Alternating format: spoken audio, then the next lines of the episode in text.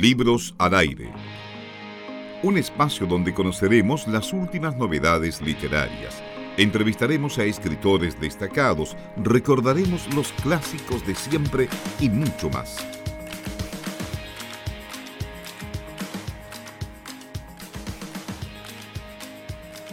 Seguimos acompañándoles en Libros al Aire en este regreso. Estamos en el mes de abril, el mes del libro. No podíamos quedarnos afuera, por supuesto, de este mes que a nosotros nos parece tan relevante y por lo mismo estamos contentos de acompañarles en esta temporada 2021. Les decíamos que estábamos en contacto ya con Andrés Montero. Él es escritor, narrador oral, cofundador de la compañía La Matriosca, autor de eh, ya varios libros a su haber, entre ellos las novelas Tony Ninguno y Taguada, también algunos libros juveniles, y recientemente el libro La muerte viene estilando, publicado con la editorial La Pollera. ¿Cómo estás, Andrés? Buenas tardes y bienvenido a Libros al Aire.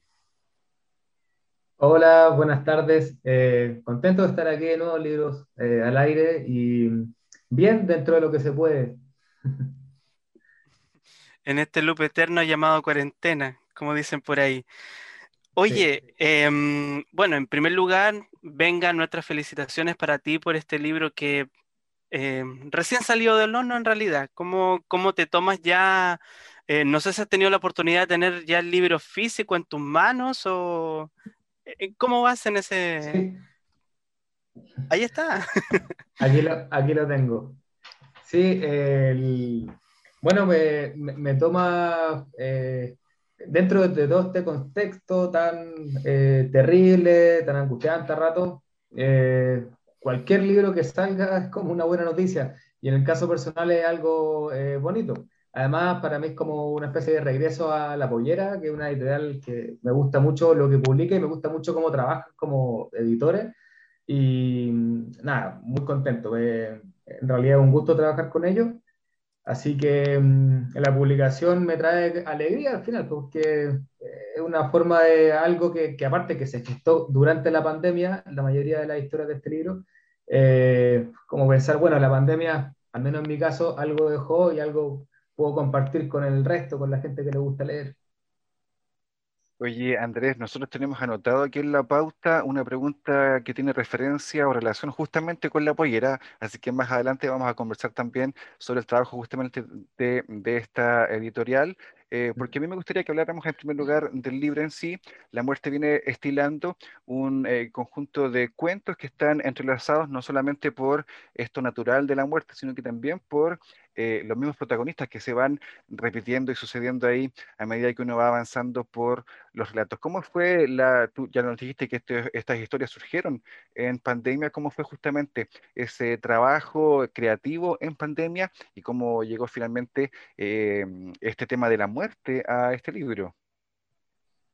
Em, yo tengo como eh, un gran respeto por, por, la muerte, por la muerte eh, mitológica, digamos, pero también como la muerte que da vida. Eh, de la muerte en los cuentos populares generalmente sabrán, digamos, habrán visto que la representan con una hoz, ¿se fijado? Y uno piensa que es porque la muerte, bueno, con la hoz te da a matar, pero en realidad la hoz se ocupaba para cegar, o sea, para en la cosecha.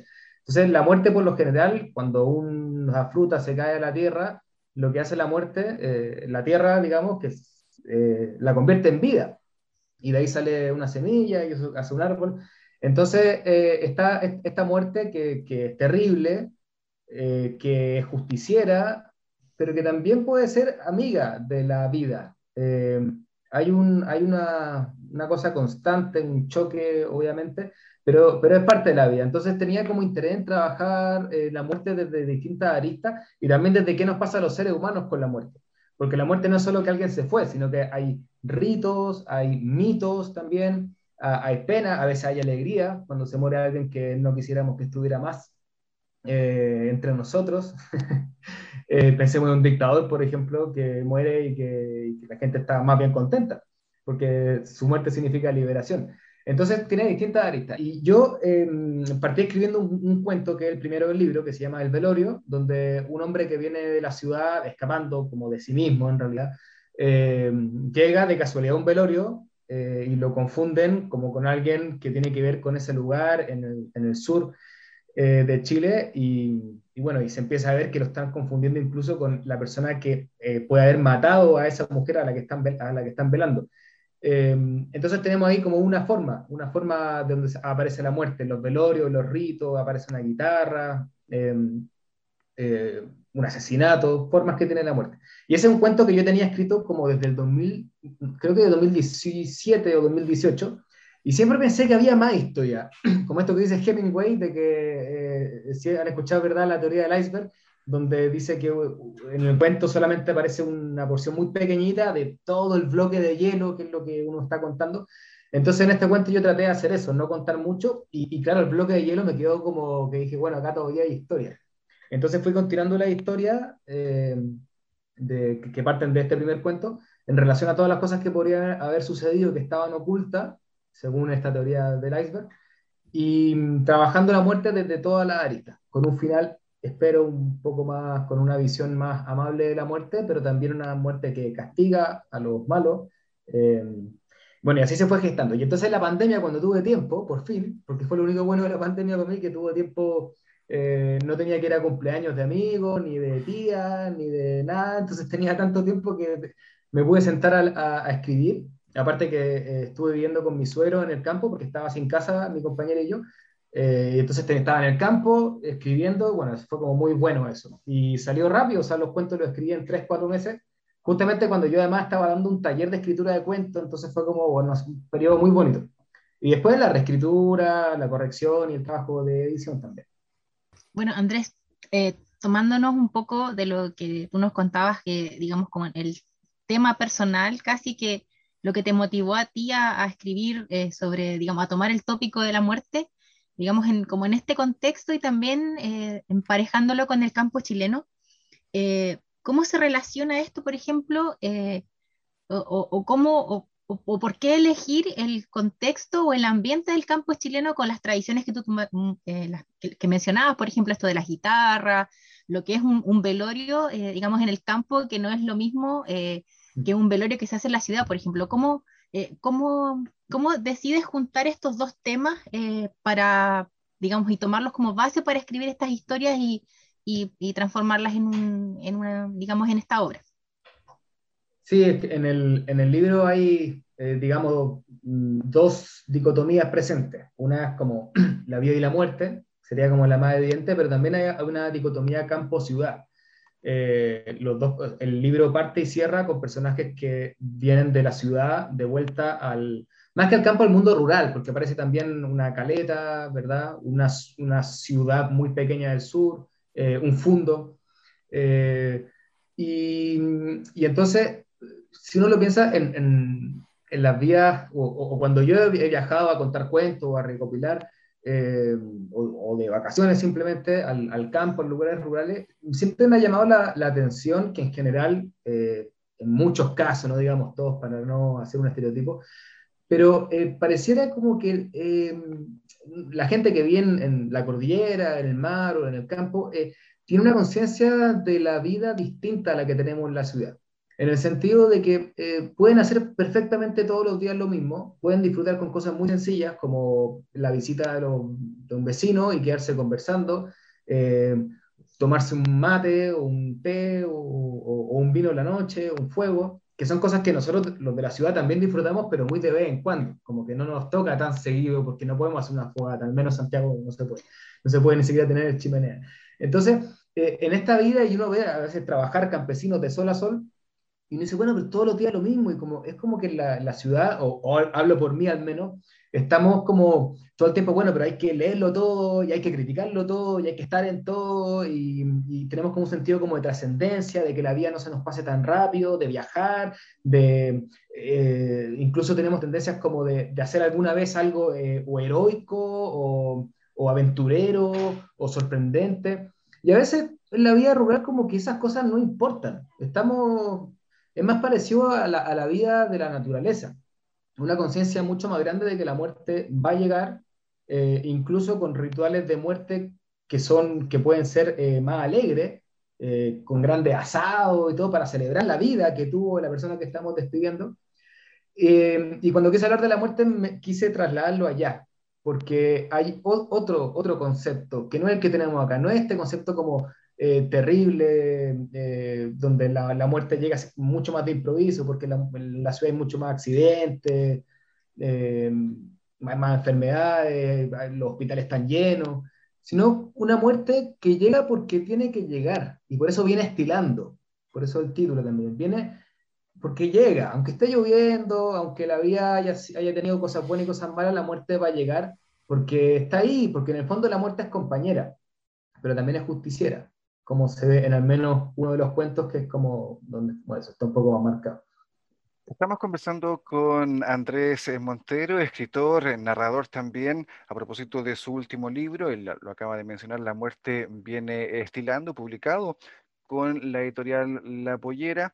Eh, Andrés también lo decía en esto de contar cuentos, hay toda una, eh, una historia justamente que él tiene con eh, distintas interacciones. quiero hablar de la compañía La Matriosca, quiero hablar también de Casa Contada y de cómo tiene relevancia en esta época, Andrés, contar cuentos. ¿Por qué? hay que contar cuentos y porque en el fondo alguien que eh, escribe como tú se dedica justamente a este trabajo, a contar cuentos y a itinerar, cuando se podía, eh, contando cuentos. Eh, mira, son varias cosas. A mí me, gusta contar cuentos y, me gusta compartir, como a uno, como al que le gusta, no sé, el fútbol le gusta hablar de fútbol, a mí me gustan los cuentos, entonces, bueno, me gusta contar cuentos. O sea, primero porque me gusta.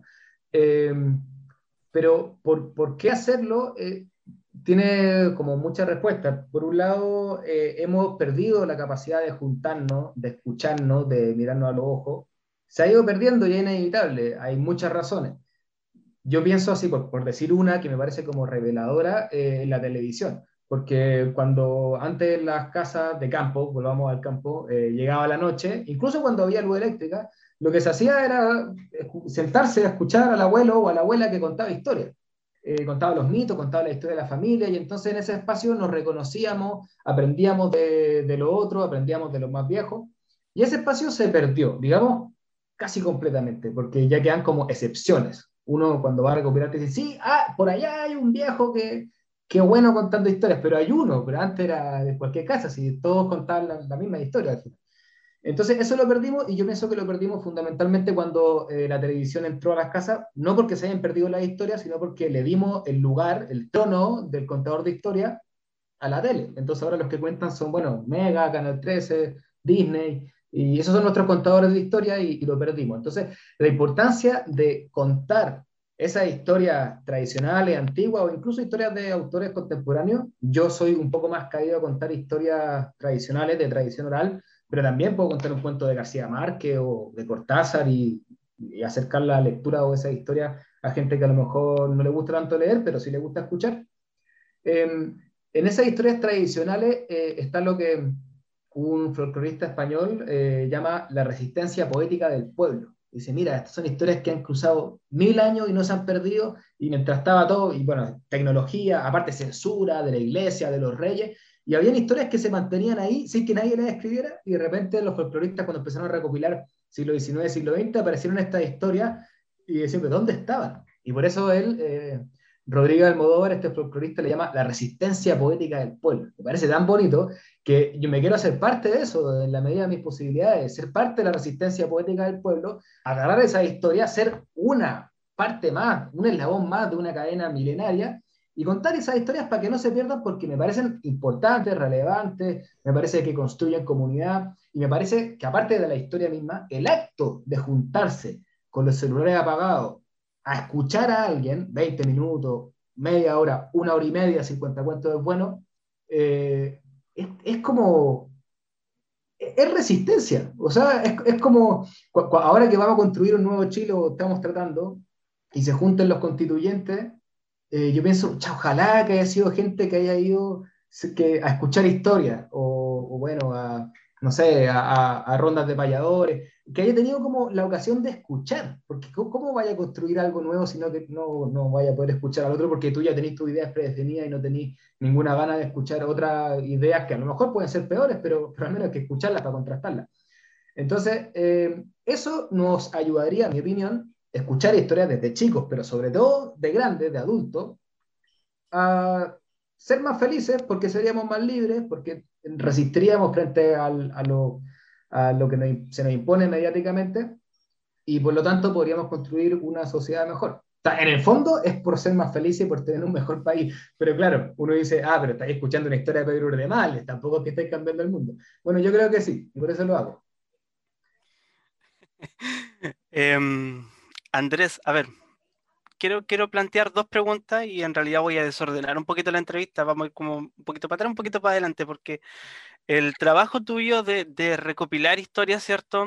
Eh, me imagino que también está impreso en, este nuevo libro.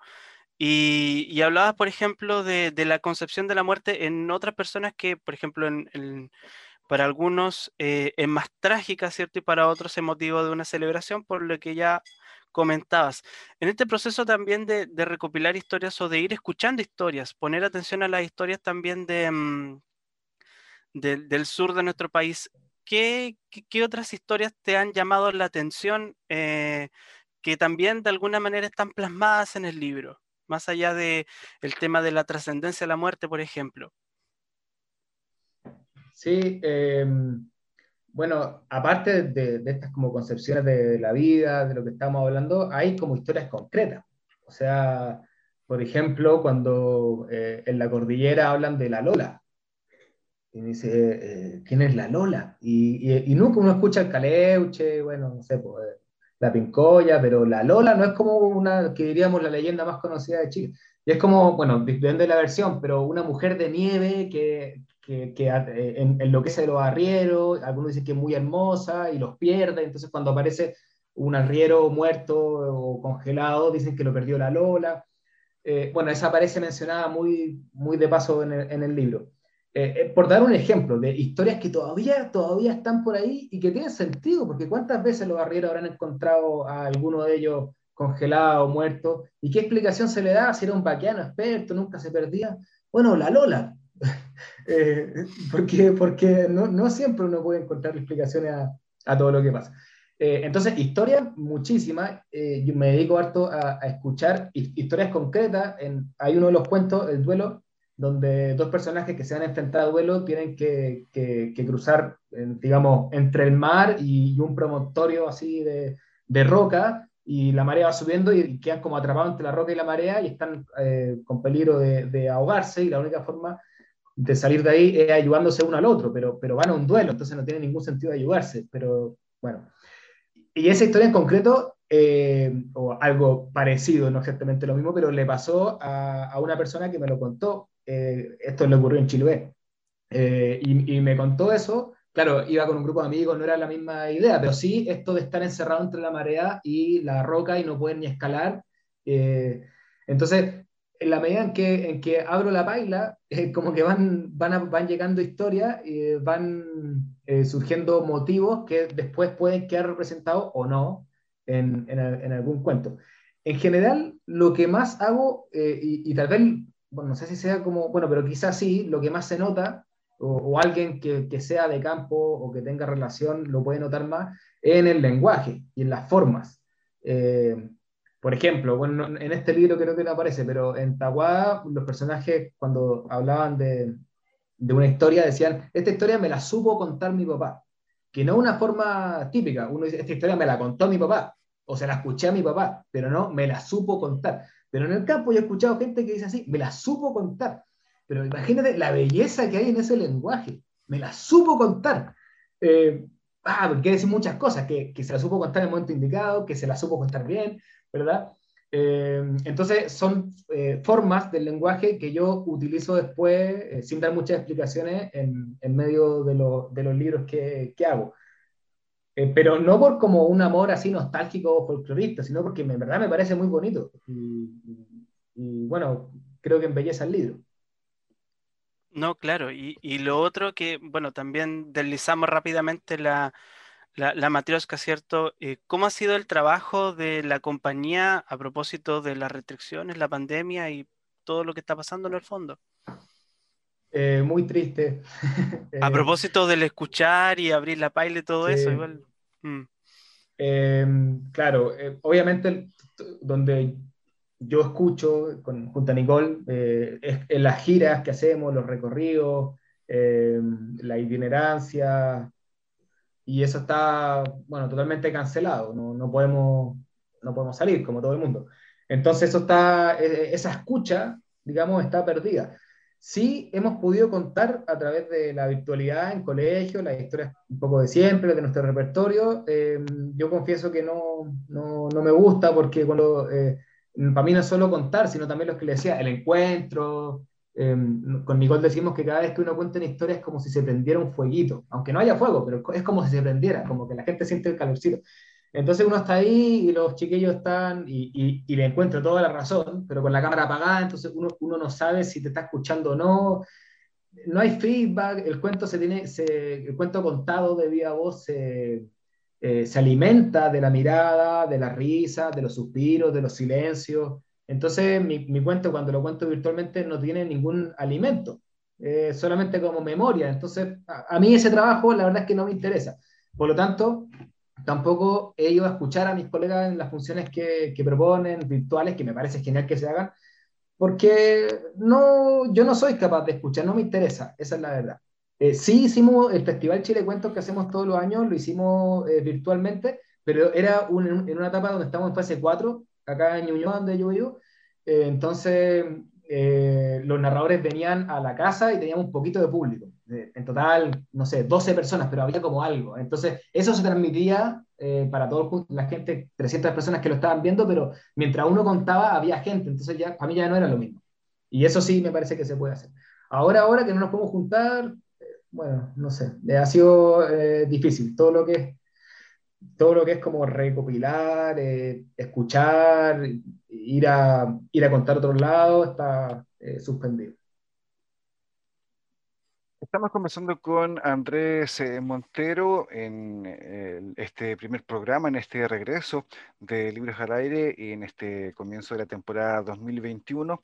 Nos va quedando poco tiempo, Andrés, hemos estado bien entretenidos conversando, pero yo quiero que nos respiramos un minutito al menos al trabajo de la editorial La Pollera, lo decíamos al principio, es una editorial independiente que a nosotros al menos también como equipo nos ha dado eh, bastantes satisfacciones, en realidad la mayoría inesperadas, eh, debemos decirlo, eh, porque justamente tienen un catálogo tremendamente rico e interesante y a nosotros desde la distancia, desde acá del Bio, nos parece que justamente hacen un trabajo muy, muy llamativo.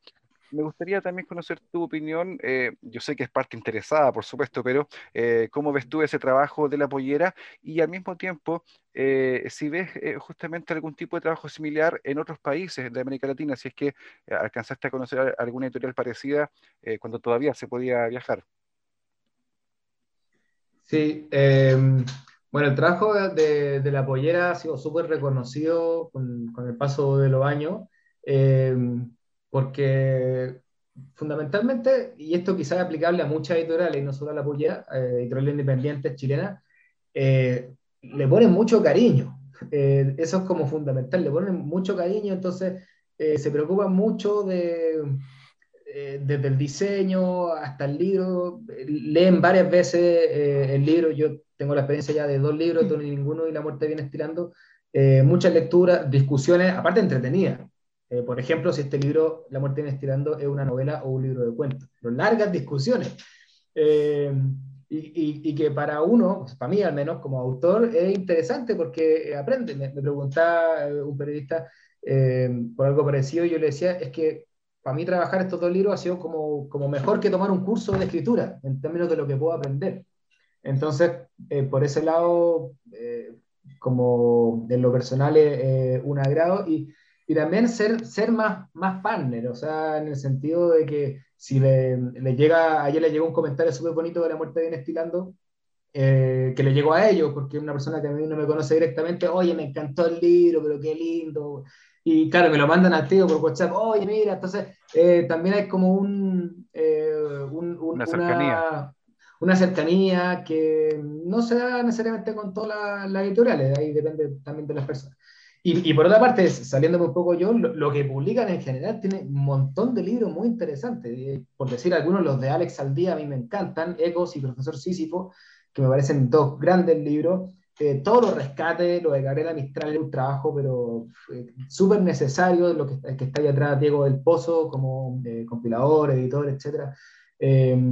ahora acaban de publicar un libro de Genaro Prieto, una colección nueva que se llama Surcos del Territorio, si no me equivoco, con un primer libro de Vladimir Rivera Órdenes. En el pueblo hay una casa, en el pueblo hay una casa pequeña y oscura, oscura y pequeña. Ay, se me fue el título exacto pero maravilloso libro, entonces eh, diversificado y también con una apuesta y por algo sus autores han querido seguir. Daniel Campuzano, por ejemplo, que publica un libro, después quiere publicar de nuevo. O yo, que publiqué un libro, después tú también en otra editorial, el trabajo también fue súper bueno, pero que igual quiero volver, eh, siendo que en este momento eh, creo que podría publicar en editoriales más grandes, cosa que al principio quizás no podía, pero ahora humildemente tal vez sí. Y así todo, eh, prefiero publicar con ellos y eso tiene, tiene una razón de ser.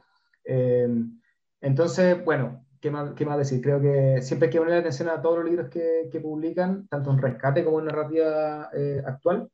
Y nada, siempre deseo como que les vaya bien. Cada éxito de la pollera lo siento como propio, aunque sea de libros que no, no tengan nada que ver conmigo. Sí, sí, me imagino que sí. Estamos eh, llegando al final de la conversación entonces. Hemos conversado con Andrés eh, Montero, él es escritor, narrador, ya hemos eh, compartido parte de su trabajo como autor y también como parte de la compañía La Matriosca y también no alcanzamos a mencionarlo, pero Casa Contada también tiene un trabajo interesante en ese sentido. Andrés, muchas gracias por acompañarnos en este primer capítulo de la temporada. Esperamos que en algún momento eh, podamos reencontrarnos y que por supuesto el trabajo itinerante ahí de la matriosca tan importante este encuentro también se pueda dar ojalá lo más pronto posible. Muchas gracias a ustedes bueno, por la invitación, siempre les agradezco que están eh, atentos a lo que, a lo que publico yo y, otros autores y autoras eh, más jóvenes o no tan reconocidos, podríamos decir. Eh, porque es importante y siempre agradezco mucho que cuando salió mi primer libro, Todo y Ninguno, hasta el libro al aire en particular lo, eh, lo difundió mucho, eh, mucho antes de que tuviera un premio en México que ya lo hizo más conocido. Entonces siempre agradezco porque, bueno, es fundamental que existan estos espacios, así como la editorial independiente, que haya medios independientes con, con, ganas de hablar de libros, porque, porque es lo que nos gusta. Porque eso también hace comunidad y eso también nos puede salvar del olvido. Así que gracias a todos ustedes. Bien, nosotros vamos a la pausa musical y luego seguimos acompañándoles ya con un pedacito más de libros al aire en este reencuentro de la temporada 2021. Pausa y volvemos. Libros al aire. Siempre un placer en cada libro.